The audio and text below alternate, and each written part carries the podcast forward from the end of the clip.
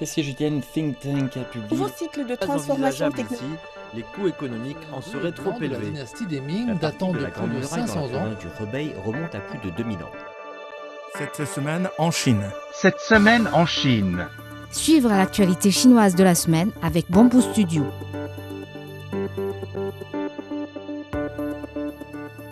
La Chine a annoncé lundi qu'elle augmenterait la pension de base pour les retraités en 2023, marquant la 19e hausse annuelle consécutive. La pension mensuelle moyenne aux retraités des entreprises, des agences gouvernementales et des institutions publiques devrait être élevée de 3,8% par rapport au niveau de 2022. Des données officielles montrent qu'à la fin de 2022, le nombre de Chinois âgés de 60 ans ou plus a dépassé 280 millions, représentant 20% de la population totale du pays. La deuxième édition du séminaire international sino-français sur les services de soins aux personnes âgées s'est déroulée les 22 et 23 mai à Zunyi, dans la province chinoise du Guizhou. Le séminaire fait partie des activités d'extension d'un programme de la Banque mondiale et de l'Agence française de développement lancé en 2019 pour aider le Guizhou dans le système des soins aux personnes âgées. Depuis 2020, la province a rénové 430 établissements de soins aux personnes âgées et ajouté 27 000 lits. Avec le soutien des équipes d'experts françaises, la province a renforcé la formation du personnel du secteur afin de renforcer leurs compétences techniques. Selon le dernier bilan, le nombre de personnes travaillant dans le secteur des soins aux personnes âgées de la province a dépassé 12 000. La Chine a envoyé dimanche avec succès dans l'espace deux satellites de Macao Science 1, un programme d'exploration spatiale. Macao Science 1 adopte une approche à deux satellites. Le satellite A transporte des charges utiles comme des magnétomètres de haute précision pour détecter le champ magnétique de la Terre.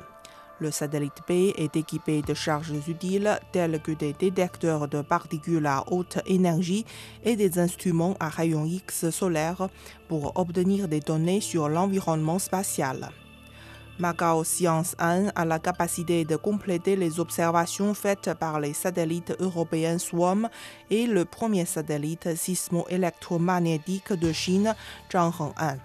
Cet effort de collaboration permet de mieux comprendre le champ magnétique terrestre de basse latitude et les changements de l'environnement spatial, tout en facilitant la surveillance de l'anomalie de l'Atlantique Sud.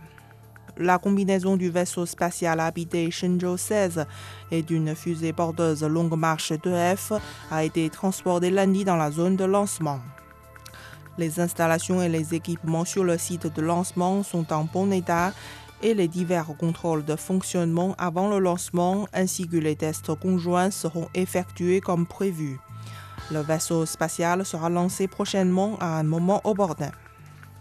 Une équipe d'expédition chinoise a atteint mardi le sommet du mont Komolangma alors que ses membres visent à mener des recherches scientifiques sur ce plus haut sommet du monde. Les membres de l'équipe ont quitté le camp Tasso à 8300 mètres d'altitude mardi matin à 3 heures et sont arrivés à la station météorologique située à 8830 mètres d'altitude, la plus haute du genre au monde, après 8 heures d'ascension ardue. Après avoir posé des câbles d'acier, remplacé les batteries et installé des capteurs de vitesse et de direction du vent, ils ont achevé les améliorations des équipements à la station météorologique.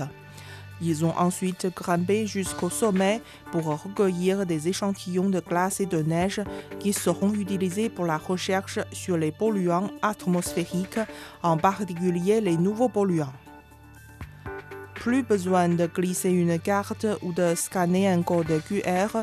Une ligne de métro de Beijing permet désormais aux passagers d'entrer et de sortir les mains vides en scannant la paume de leurs mains. Un programme pilote a été lancé dimanche pour appliquer cette nouvelle technologie sur la ligne Daxing Airport Express qui relie la ville à l'aéroport international Daxing de Beijing. Les guichets reconnaissent l'empreinte palmaire et les veines de l'utilisateur sans contact. Les technologies de masquage et de cryptage des données ont été appliquées pour protéger les informations de l'utilisateur. Le pavillon national de la Chine à la Biennale d'architecture internationale de Venise a ouvert ses portes lundi à Venise, dans le nord de l'Italie, avec pour axe central les changements et améliorations de l'architecture et de l'habitat en Chine ces 40 dernières années. Cette exposition met en lumière les œuvres d'art et les concepts des constructeurs chinois qui intègrent résidents et nature, tradition et modernité. Le pavillon national de la Chine peut être visité simultanément en ligne et hors ligne et restera ouvert jusqu'au 26 novembre 2023.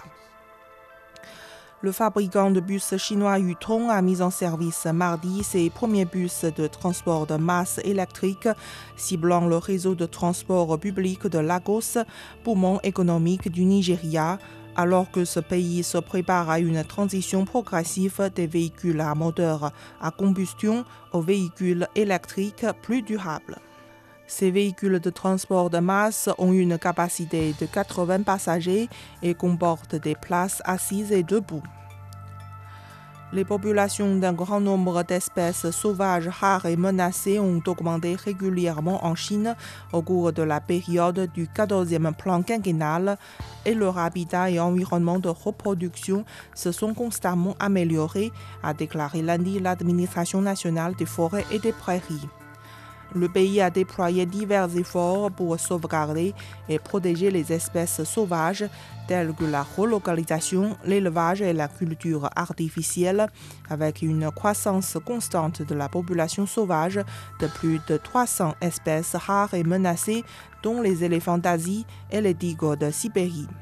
D'ici 2025, le taux de protection des animaux sauvages terrestres sous protection nationale clé atteindra 75% et celui des plantes sauvages terrestres sous protection nationale clé atteindra 80%, a ajouté le responsable. Vous écoutez Bamboo Studio, merci de votre attention.